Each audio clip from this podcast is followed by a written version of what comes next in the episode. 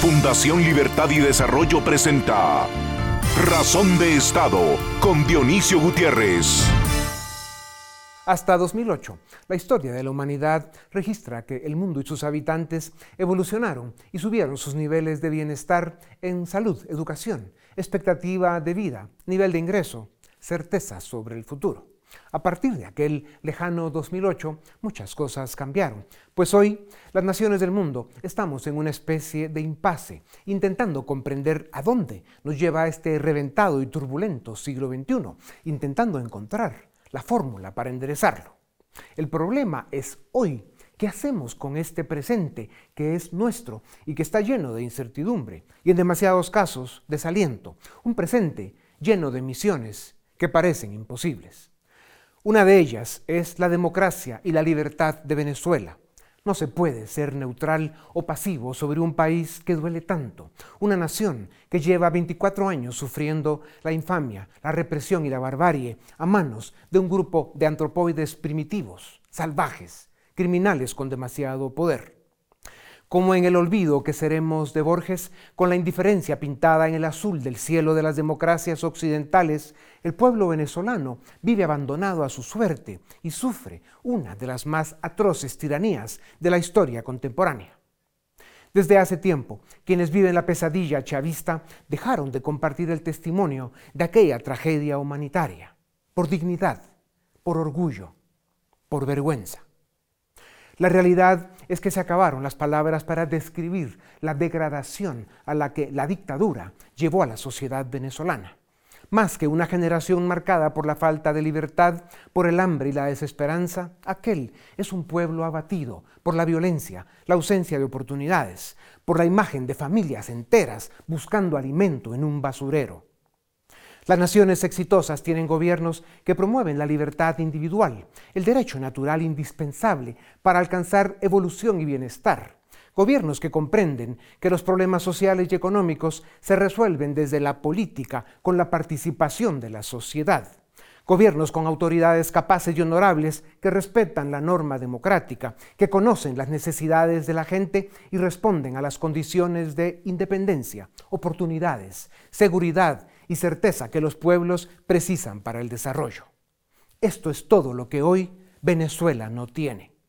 Por eso, una de las condiciones que salva el siglo XXI es que los latinos y las sociedades libres del mundo hagamos que la democracia, la justicia y la libertad en Venezuela sea una misión posible, victoriosa, tangible, pronta y cumplida. Eso queremos, una Venezuela libre y democrática para los venezolanos. A continuación, el documental En Razón de Estado. Hace 24 años, una mayoría democrática de venezolanos cometió el gravísimo error de elegir a Hugo Chávez para que gobernara Venezuela.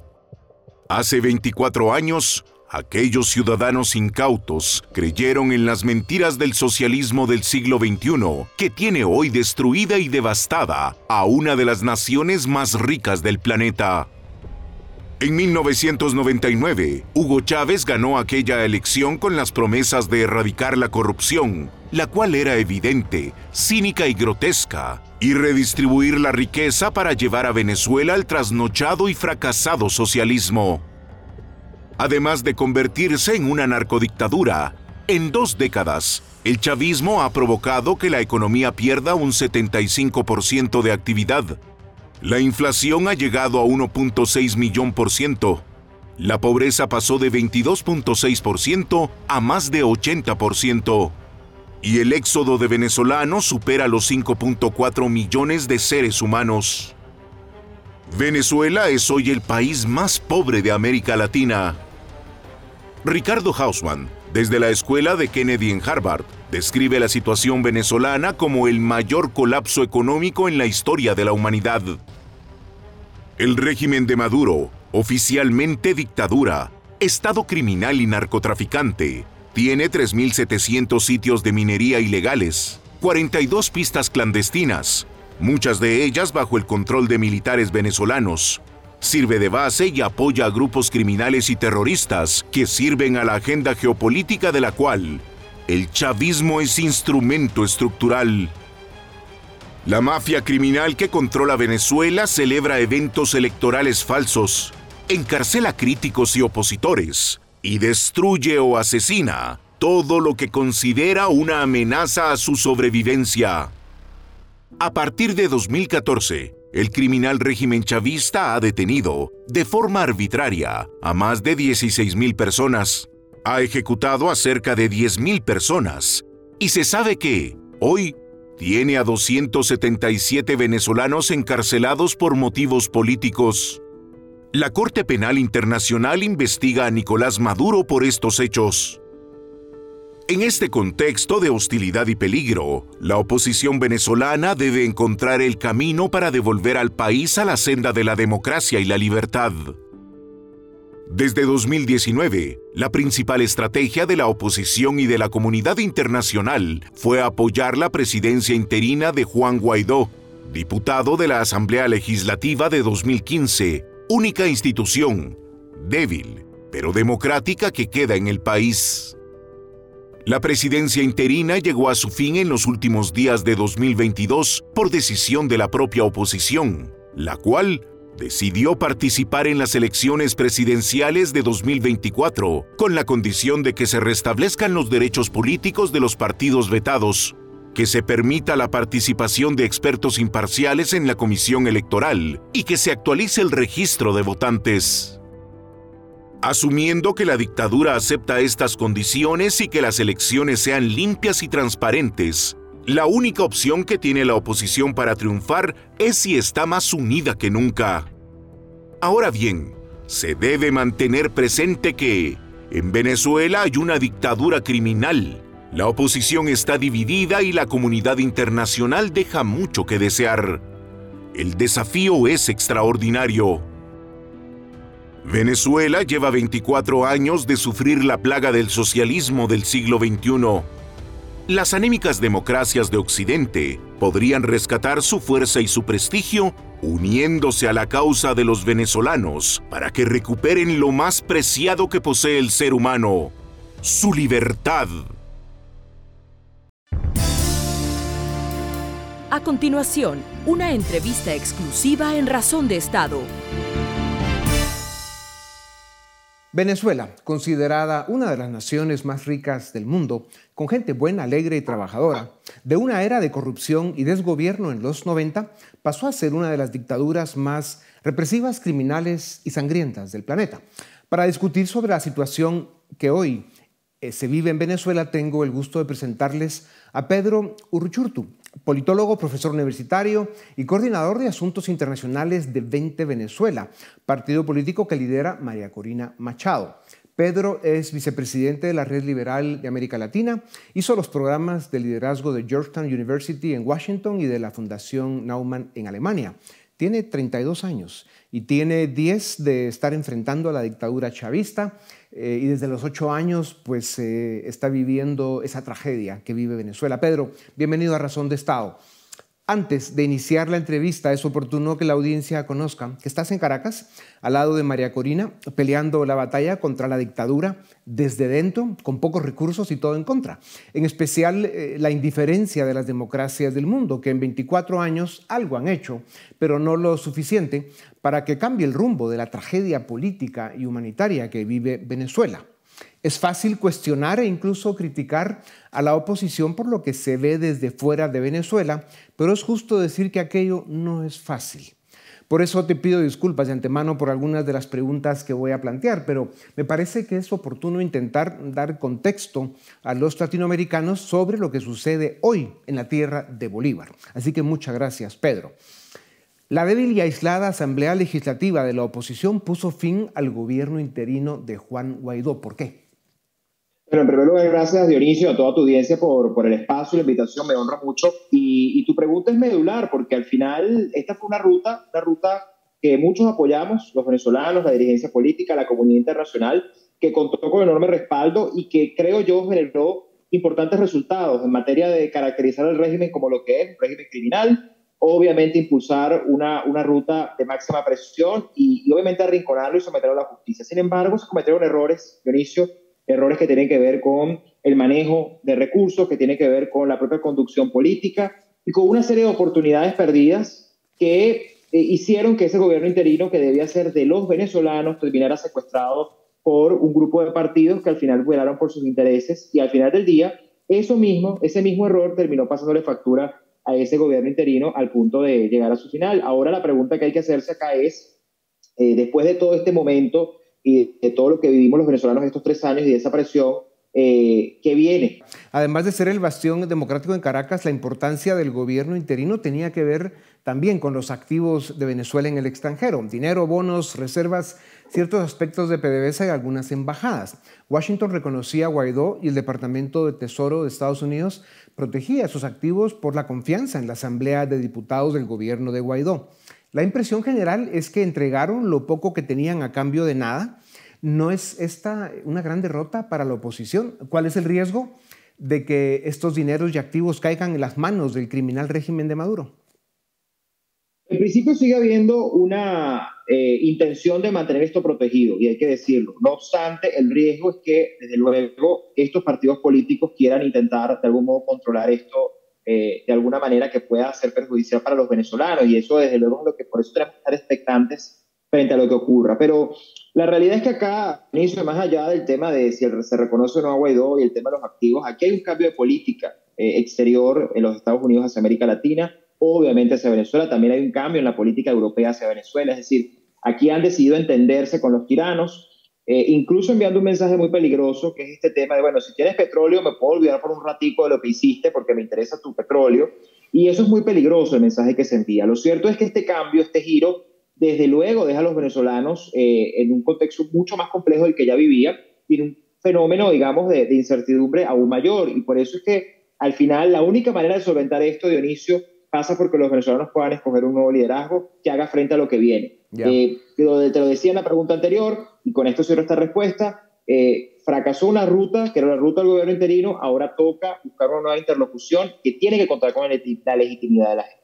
Ya, es cierto que el discurso del mundo occidental en el pasado era más beligerante y más crítico hacia las dictaduras. Hoy, como dices, lo es menos, pero tampoco en el pasado pasó nada, ¿no? Y, con estos, pues menos. Eh, Pedro, es cierto que enfrentar eh, a un régimen despótico y criminal no es fácil.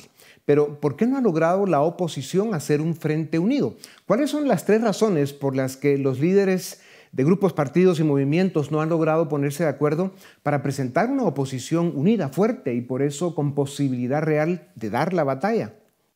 Yo creo que la oposición de inicio ha estado unida en muchos momentos y aún así no ha funcionado. Y la respuesta que se le da a eso, el porqué de eso, es porque esa unidad lamentablemente se convierte en un chantaje en el sentido de ser una foto, es decir, todos en la misma foto y no en una unidad de propósito, de objetivo.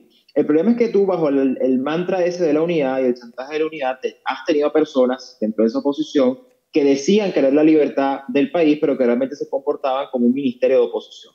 Y eso ha sido un problema porque al final han sido funcionales, han sido funcionales al régimen. Entonces, al final se ha demostrado que mucha de esta gente eh, ha tenido vínculos con el régimen, ha recibido financiamiento del régimen, se han visto involucrados en, en relaciones con el régimen y hemos estado infiltrados. Entonces, al final, eh, la falta de ética evidentemente la falta de compromiso en torno a la libertad genuinamente y desde luego el no asumir responsabilidad por los errores. Esto ha generado una crisis de desconfianza que hoy hace que los venezolanos eh, volteen la mirada eh, frente a un fenómeno en el que prácticamente no confían en nadie y si confían, confían en muy pocas personas que puedan dirigir los destinos del país. Ya.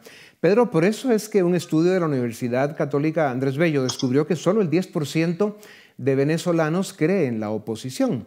Eh, reitero que es fácil hablar desde fuera y se debe comprender lo que se vive allá. Son 24 años de dictadura, pero ¿cómo recuperar la confianza de la gente que no quiere al chavismo, pero tampoco cree en la oposición? Yo creo que la gente sí quiere creer en la oposición, yo creo que la gente sí quiere creer en una alternativa, pero lo primero es que tiene que ser alguien que genere esa confianza. Y el problema es que hoy, lamentablemente, cuatro partidos siguen controlando y secuestrando una dinámica política en la cual ya nadie confía.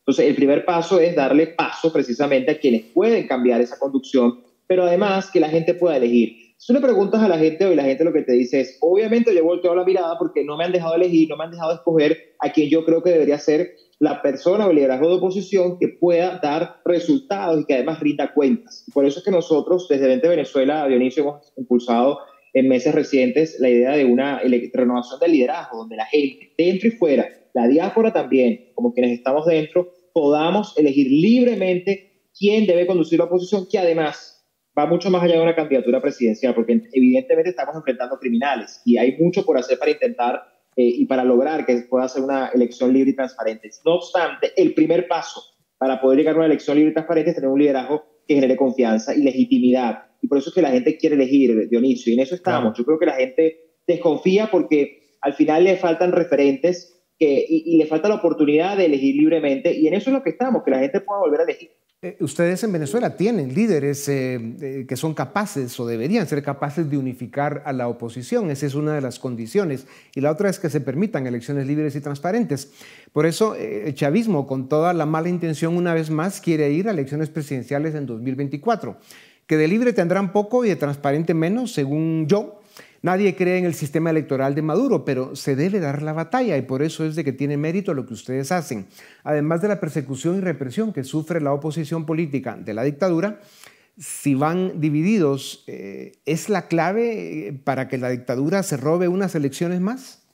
Mira, yo no creo que hoy la discusión sea alrededor de la división de la oposición, porque la oposición ha demostrado que nunca ha estado unida en términos reales y concretos hacia, una, hacia un objetivo. Yo creo que hoy la unidad va a ir en torno a la gente aquel liderazgo de la oposición que esté con la gente, con los problemas de la gente, con el sentir de la gente y que haga posible que la gente pueda elegir, es quien tendrá el apoyo de la ciudadanía. De eso no tengo la menor duda, eh, Dionisio. Y, y, ciertamente, mira, nosotros no somos ingenuos. No somos ingenuos, sabemos el régimen que enfrentamos, sabemos que es un régimen criminal, sabemos que no hay posibilidad de elecciones hoy libres y transparentes en el país y por eso lo primero que hay que hacer es cambiar el liderazgo, tiene que ser un liderazgo que desafía al régimen, no que conviva con él y por eso la importancia de que haya unas primarias ciudadanas donde la gente... Claro.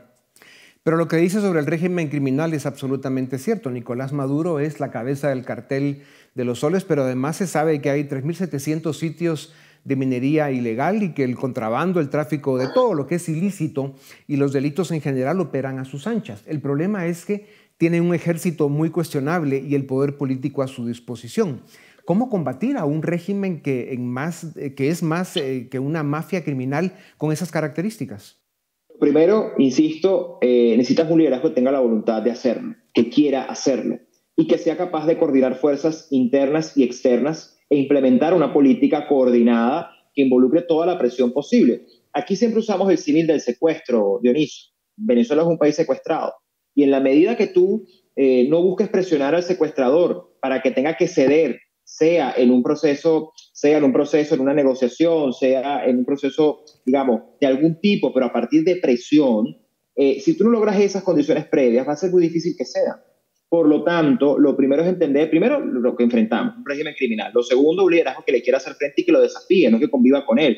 En tercer lugar, que coordine las fuerzas internas y externas de presión, es decir, sociedad civil en la calle, eh, política, digamos, a nivel internacional, medidas, por ejemplo, diplomáticas, financieras, sanciones, es decir, todo lo que vaya presionando y que haga más costosa la permanencia del régimen en el poder. El problema, Dionisio, es que lo que estamos viendo hoy es que todo apunta a que lo que se está intentando hacer desde la comunidad internacional es más bien prolongar la, permanencia del, régimen en el poder. Y eso es una política evidentemente errada. Ya, en muy pocas palabras, eh, Pedro, que nos va quedando poco tiempo, la Corte Penal Internacional investiga a Nicolás Maduro por crímenes de lesa humanidad. Organizaciones serias acusan al régimen de ejecutar a cerca de 10.000 personas por motivos políticos. ¿Qué se espera de esta investigación? ¿Puede ser determinante para rescatar la libertad en Venezuela? Es indispensable, eh, Dionisio, es fundamental. Tiene que haber justicia. Y la Corte Penal Internacional representa una oportunidad de presión y de articulación de la sociedad civil que ha alzado su voz y que ha mostrado además la crueldad de un régimen que aunque intente normalizar la situación y pintar una realidad que no es tal, eh, esos crímenes están ahí y no prescriben. Hay que recordarlo. Y van a ser juzgados y van a pagar por sus crímenes. Ya.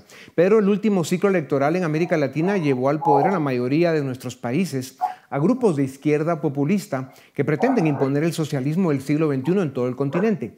Los países eh, que quedan son democracias débiles llenas de incendios internos. Con una región en estas condiciones, ¿se hizo más difícil la batalla por la democracia en Venezuela? Yo creo que sí, yo creo que mm, perdimos una gran oportunidad eh, y eso tiene que ver también un poco con la revisión, ¿no? la evaluación de lo que fue el gobierno interino, tener a 60 países, una región absolutamente comprometida como nunca. Eso ha cambiado, no, no podemos eh, ignorarlo. Hoy la religión es, distinta, la religión ha cambiado y eso lo hace más cuesta arriba, pero eso hace incluso más determinante la necesidad de liderazgos convencidos de, de la presión y de la articulación con aquellos actores democráticos, más allá de los gobiernos, con aquellos actores democráticos en toda la región que sean capaces de presionar en la opinión pública, en la política parlamentaria, en la diplomacia y desde luego en todos los mecanismos posibles para intentar eh, salir del régimen cuanto antes, Dionisio. Pedro, con una dictadura criminal, eh, la economía destrozada, inflación desbordada, inseguridad, escasez, incertidumbre y desesperanza, ¿cómo es cada día en la vida de la gran mayoría de los venezolanos? ¿Cómo la describirías en pocas palabras? Gente optado por sobrevivir, Dionisio. Obviamente la política no le ha dado respuestas. Eh, la gente quiere elegir, lo hemos dicho, la gente quiere decidir, pero mientras eso no sea posible, la gente ha decidido sobrevivir, ha decidido llevar su vida adelante en la medida que puede, en un contexto de crisis de servicios públicos, donde te falta el agua cada rato, donde se va la luz a cada rato. Estoy hablando de Caracas, no te quiero contar lo que pasa del interior, que es mucho peor, eh, azotados por el crimen. Evidentemente, la vida es muy difícil y además el miedo se ha instaurado como política, ¿no? el terror como política. Eh, frente a eso, la gente está dispuesta a dar la batalla y dar la cara siempre y cuando se le genere confianza. Y en eso estamos, porque al final yo sí creo que es muy complejo la situación que nos ha tocado vivir. Obviamente la migración también es un gran tema, Dionisio, casi 8 millones de venezolanos han migrado, estamos hablando prácticamente uno de cada cuatro venezolanos ha tenido que dejar su país forzosamente. ¿Y, cuántos, y se ha convertido ¿Cuántos venezolanos más creen que quieren irse al exilio? El problema no es tanto cuántos más se van a ir, es qué vamos a hacer para evitarlo. Y al final, mientras el régimen siga en el poder, van a seguir huyendo y van a seguir yéndose, Dioniso. Por lo tanto, aquí al final esto es un tema, María lo ha dicho mucho, es la ética de la urgencia. Porque hay un país que, que no descansa, un país que, que, que vive esta, esta, situación tan dramática, que obviamente está viviendo las consecuencias de una emergencia humanitaria compleja. Ya, Pedro, si te piden un pronóstico, lo cual es muy ingrato, ¿cuánto, ¿cuándo recuperará la libertad Venezuela si tuvieras que dar una fecha? Cuanto más temprano, mejor, y eso solo es posible saliendo del régimen. Por lo tanto, la prioridad es salir del régimen. Yo creo que nosotros no tenemos bola de cristal, eh, no podemos predecirlo, pero sí sabemos muy bien lo que hay que hacer para acelerarlo. Y pasa por, evidentemente, aplicar la presión correcta al régimen. Bueno, si estamos a tiempo todavía para pedir deseos para 2023, este sería la libertad de Venezuela. Pedro, gracias por tu tiempo, por tu, por tu liderazgo, por esa gran lucha que das en Venezuela, tu país. Eh, les deseamos ánimo, fuerza y determinación en esa formidable y desigual batalla que están dando, como digo, por la libertad de tu país. A ustedes también, gracias por acompañarnos una vez más. Esto es Razón de Estado. A continuación, el debate en Razón de Estado. Bienvenidos al debate de Fundación Libertad y Desarrollo. Hoy vamos a hablar sobre economía. ¿Qué nos depara para el 2023 la economía mundial, la economía regional y por supuesto la economía de Guatemala? Para ello contamos con dos expertos. Edmundo Rivera, quien cuenta con dos maestrías, una en economía aplicada y otra en economía financiera de la Pontificia Universidad Católica de Chile. Actualmente es vicepresidente economista en jefe de Bladex, que es el Banco Latinoamericano de Comercio Exterior ubicado en Panamá. Y Clinton López, quien también es economista y director de Economía en la Facultad de Ciencias Económicas de la UFM. Ambos, muchas gracias por estar en este debate. Edmundo, quisiera iniciar contigo. Eh, llevamos varios meses hablando de una posible recesión a nivel mundial y sin embargo, hasta el momento vemos más bien una desaceleración y señales mixtas, como decimos los economistas. ¿Tendremos una recesión en el 2023? ¿Cuáles son las perspectivas para este año? Eh, bueno, muchas gracias por su invitación a su programa. Quiero empezar diciendo estos elementos de un análisis de enfoque de pirámide, de lo, de lo general hacia lo particular. Eh, si bien recuerdo el año pasado cuando me invitaron ustedes en este programa, yo hablé de seis grandes desafíos que tenía América Latina. Y esto para contestar tu pregunta sobre la posibilidad de una recesión global afectando a América Latina y al final cómo afecta después los países individuales de América Latina. Y hay seis puntos que yo siempre menciono en cada conferencia, cada presentación que yo hago. Uno, ya teníamos descontado para el 2023 un crecimiento mucho más moderado, inclusive con sabor a recesión en algunos países para poner un ejemplo, como siempre se habla del caso de Argentina, pero también estamos hablando de Chile, que va a tener un año recesivo. El segundo punto es que vamos, a tener un comercio exterior mucho más moderado, Y quiero hacer una aclaración. Ese comercio más moderado, estamos hablando de 2%, un crecimiento para el 2023. Pero si agarramos las exportaciones del 2022 en toda América Latina, fue casi un 50% por encima del, del, año del 2020, que fue el, año del inicio de la pandemia. Pero, si lo comparamos con, con 2019, fue alrededor de casi un 37% mucho mejor. Pero si tomamos el mejor año de las exportaciones de América Latina en toda su historia, fue el 2013, estamos hablando de un crecimiento casi de un 28%. Es decir, que sí, va a haber menor comercio exterior, pero todavía va a estar con niveles récord. El tercer punto es, obviamente, lo que hemos siempre hablado, más inflación. El cuarto punto es mayor tasa de, tasa de interés en América Latina y en la región, sobre todo viniendo ya de Estados Unidos. Menos liquidez es el quinto punto. Y por último, el tema de mayor riesgo de esta inflación. Hasta ahora, hasta ahora las señales, como tú bien dices, son mixtas. Eh, estamos hablando de una economía norteamericana cada vez estancándose, principalmente los sectores de manufactura, el sector inmobiliario, y las tecnológicas fueron brutalmente afectadas por el aumento de las tasas de interés en el 2022. Y eso se reflejó en la renta fija y la renta variable. Sin embargo, cuando vemos los sectores de servicio y algunos elementos de, de consumo masivo, todavía tiene cierta resistencia, tiene cierta resiliencia. Y es un espejo, y es claro, es un espejo, más allá de los problemas inflacionarios de Estados Unidos, es del mercado laboral que, que está bastante fuerte. Podemos decir esto, en, caso, en el caso de Europa, vemos que hay señales, las últimas noticias que salieron esta semana han sido relativamente positivas, pero pienso que va a ser una economía lenta, con mucho eh, desafío. Eh, Alemania, Francia, con todo lo que, tiene que ver con el conflicto de Rusia-Ucrania, cómo va a estar afectando. Pero hay un comodín que salió, que obviamente algunos analistas no lo tenían internalizado hasta finales de diciembre, es la apertura de China. Y eso ha fortalecido quizá alguna demanda interna, externa que afecta positivamente a América Latina, pero no lo tenemos claro todavía cuál va a ser su, su efecto neto en términos. Pero en términos generales, el ambiente es ese. Ahora, Clinton, ¿cuál es tu lectura para este año? Y, parto de, un hecho que tuvimos en el 2022, y es que Estados Unidos ya prácticamente se consideraba en recesión eh, en el primer semestre del año pasado, y luego vimos un repunte en los últimos dos trimestres. ¿Qué pasó? ¿Qué, qué está pasando con la economía de Estados Unidos eh, y hacia dónde vamos en el 2023? Yo creo, digamos, que parte de lo que tenemos que hacer es, eh, como bien decía Edmundo, hacer un cambio, digamos, del, análisis tradicional, porque las últimas crisis que nos han pegado han sido burbujas muy eh, focalizadas. Por ejemplo, la, la crisis del 2008 fue un subprime muy específicamente focalizado en un sector que después hizo un, una invasión al resto de la economía.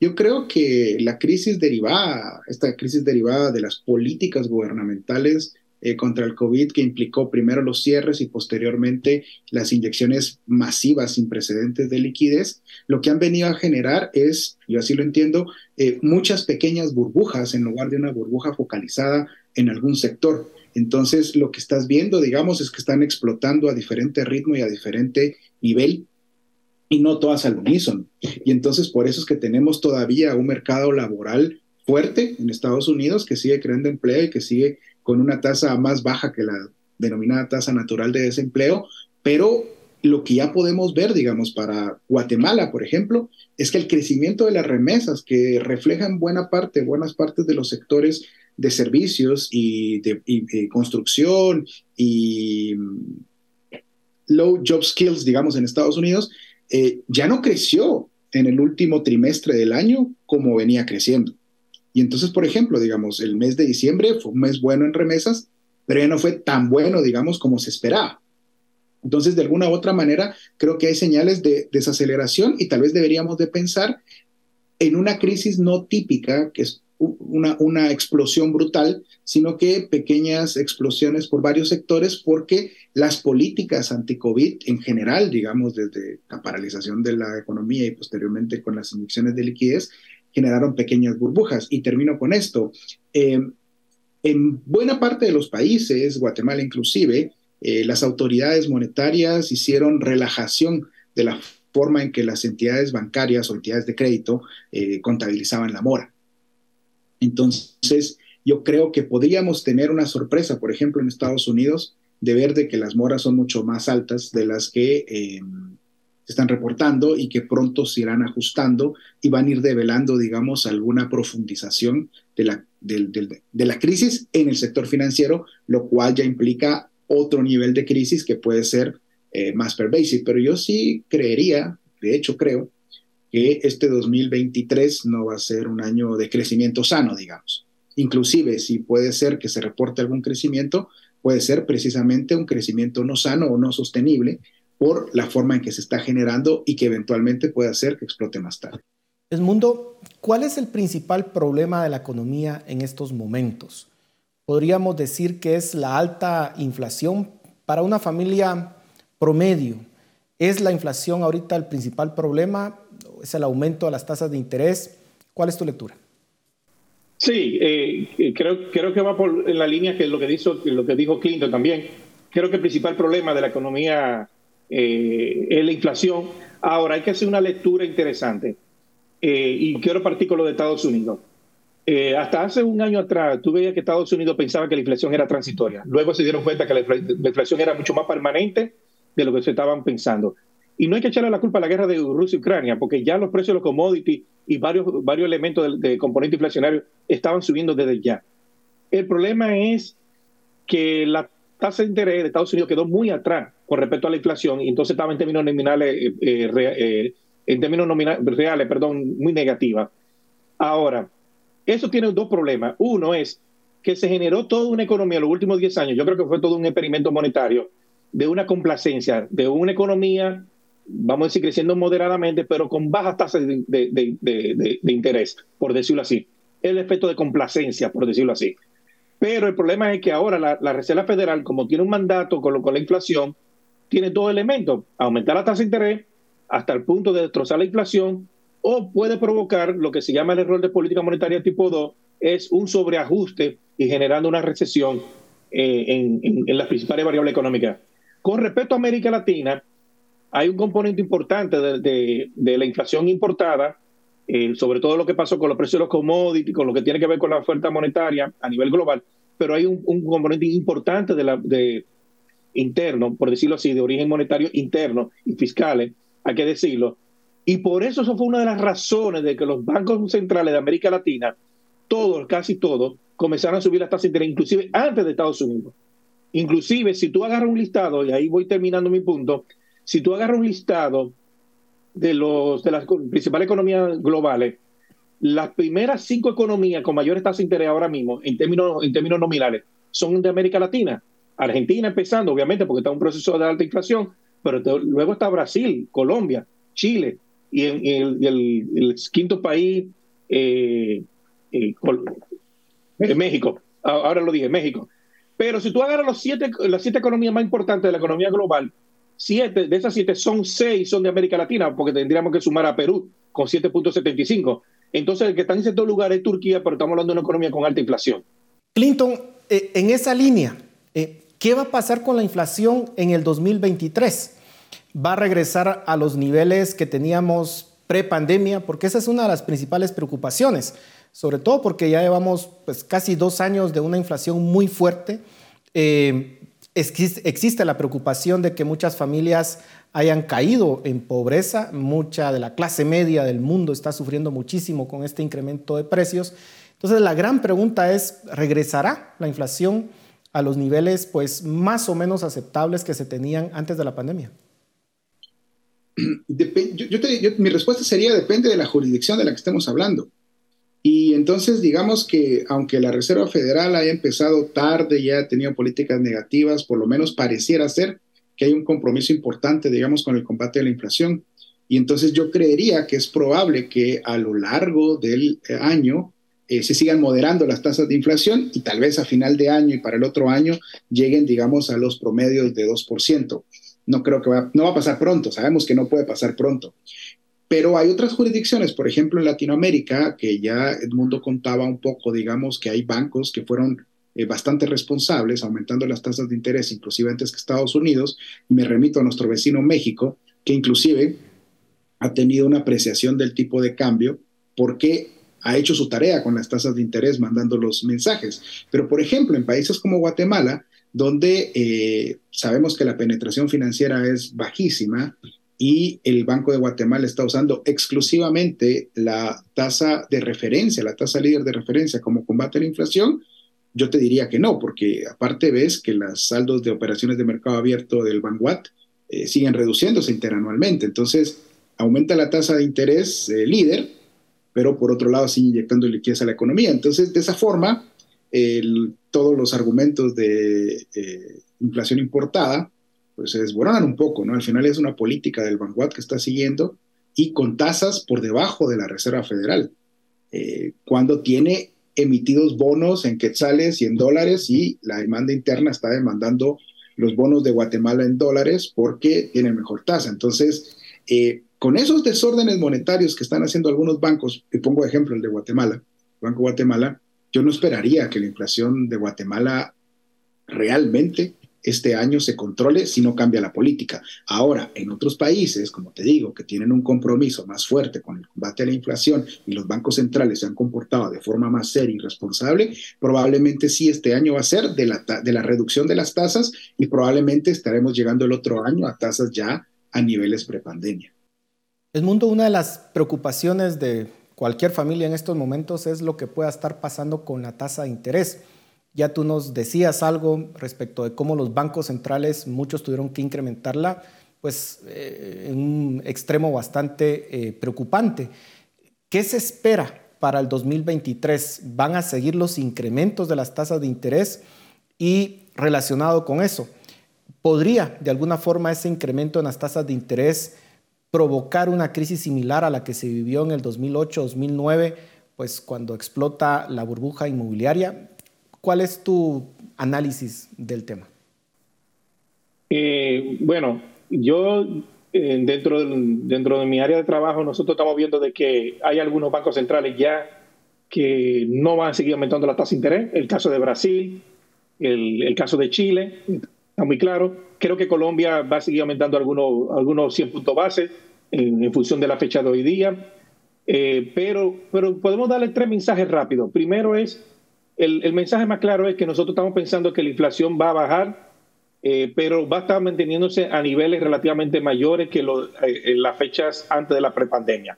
Es decir, con respecto al, año pasado va a bajar la inflación, pero la inflación se va a mantener todavía por encima de la meta inflación en cada uno de, esos países, por lo menos 2023, y va a converger un poco en el 2024. La lectura, obviamente, es que eso va a permitir comenzar a reducir las tasas de interés en algunas de esas economías. Se está hablando del segundo semestre pero hay un piso. Y el piso viene por dos elementos. Uno, cómo se va a comportar eh, eh, por, por, sí mismo la paridad de tasas con respecto a Estados Unidos, porque históricamente la tasa de Estados Unidos, la tasa entera de la Reserva Federal de Estados Unidos, le pone un piso a todas las tasas de América Latina por todo lo que tiene que ver con flujo de capitales, sobre todo la principal economía. Y lo segundo es la reacción de la política fiscal. Si no hay holgura fiscal, es muy difícil bajar la tasa de interés en la mayoría de esa economía porque necesariamente el ajuste, el ajuste monetario va a estar cargando en un solo dado, por decirlo así. Ahora, quiero acotar un elemento. Hay un elemento importantísimo en toda esta ecuación. Es que estamos hablando de un crecimiento por debajo del PIB potencial. Y yo creo que el ataque a los ingresos de las familias va a venir por dos lados. Uno, obviamente el aumento de los costos financieros, el problema inflacionario no se va a resolver todavía, aunque va a estar mucho menor medida que respecto a 2022, pero no es no va a haber un alivio automático sobre eso. Y el segundo punto es que estamos hablando de una economía mucho más estancada, quizá con sabor a recesión en alguna economía. O sea, el esperado Goldilocks que está esperando muchos analistas no lo veo en el corto plazo en América Latina. Clinton, el escenario para Guatemala en el 2023, ¿podríamos enfrentar una recesión si es que Estados Unidos, eh, China y Europa pues se enfrentan un escenario complicado. ¿Crees que Guatemala se contagiaría de, de una posible recesión o se manifestaría más en el 2024? Yo creo que el próximo año, digamos, podríamos tener algún tipo de contagio, si no es que no lo estamos teniendo ya en algunos eh, bienes de exportación. Por ejemplo, los textiles están pasando alguna mala temporada en Guatemala porque se ha caído la demanda, digamos, específicamente de Estados Unidos. ¿Qué es el principal producto de exportación, por cierto? uno de los principales productos de exportación. Entonces yo creo que eso ya puede ser, digamos, señal inequívoca de que algo nos puede pasar en este año más fuerte de lo que pudo haber sido el año pasado. Y segundo, creería yo que si esto se combina con una reducción de empleo en Estados Unidos, eh, puede afectarnos vía remesas. Y afectarnos vía remesas significaría que ahí sí tenemos un problema serio porque eh, sabemos que las remesas mantienen buena parte de la población fuera de la línea de pobreza, ¿no? Entonces, digamos, si tuviéramos un shock de remesas, que tampoco, digamos, uno tendría que ser una crisis muy, muy grande, digamos, en Estados Unidos para que fuera un efecto muy, muy grande aquí, pero sí podríamos por lo menos, digamos, esperar una desaceleración que al final, digamos, también afectaría el nivel de consumo dentro del país y eso nos podría afectar. Yo por ahí lo veo. Eh, de ahí otros productos de exportación puede ser que estén más eh, cubiertos, digamos, que los textiles y no, no, en principio, a corto plazo, no esperas, digamos, que tengan un shock de demanda importante, pero sí tienes un shock de demanda ya en los textiles y tienes el potencial problema de que puedan venir el tema de las remesas. Ahora, yo creo que la principal preocupación de la familia guatemalteca sigue siendo los precios. Y entonces lo que ves, digamos, es de que las famosas, eh, la inflación de alimentos en Guatemala, digamos, que ya no tiene nada que ver con la inflación importada, es lo que están reportando que está creciendo desmedidamente. Entonces, eh, no es un buen año para la familia guatemalteca. Y aparte, digamos, eh, habría que ver si efectivamente algún momento recortan la liquidez del Banco de Guatemala y más allá de la tasa líder y puede tener un efecto, digamos, en las tasas. Yo sí creo que hay un potencial riesgo en todos los países de una crisis en temas eh, financieros por los créditos y las políticas que se dieron en la pandemia. Y no hemos terminado de ver la potencial mora en todos los países de, esos créditos, ¿no? de créditos de consumo que serán muchísimos. Nos quedan 30 segundos, pero les eh, lanzo la misma pregunta a ambos y pues tenemos poco tiempo para responderla, pero el mundo, eh, para una empresa, para una familia, ¿cuál debería de ser su planificación en el 2023? ¿Qué precauciones, qué medidas debería de tomar? ¿Cómo enfrentar este año? Pues, una sola frase. Ante la incertidumbre, mantente firme en los fundamentos. En pocas palabras, hay que ser prudente y, evitar eh, que los problemas son de corto plazo. Hay que estar con los fundamentos bien pisados. Clinton. te diría, tiene que evitar una familia guatemalteca típica ahorita, digamos, es endeudarse por temas de consumo. Inclusive, pues poner endeudamientos, digamos, pero si son endeudamientos de capital, digamos, con alguna eh, proyección sana, digamos, uno podría hacerlo, pero endeudamientos por consumo, creo que ahorita no es el momento de tomarlos. Bueno, les agradecemos a ambos por su análisis y vamos a ver cómo termina el 2023, pero vamos a ir haciendo una lectura, por supuesto, del tema en los próximos meses y los vamos a convocar. Así que gracias por su tiempo y a ustedes en casa, gracias por estar con nosotros. Los esperamos la próxima semana. Razón de Estado con Dionisio Gutiérrez es una producción de Fundación Libertad y Desarrollo.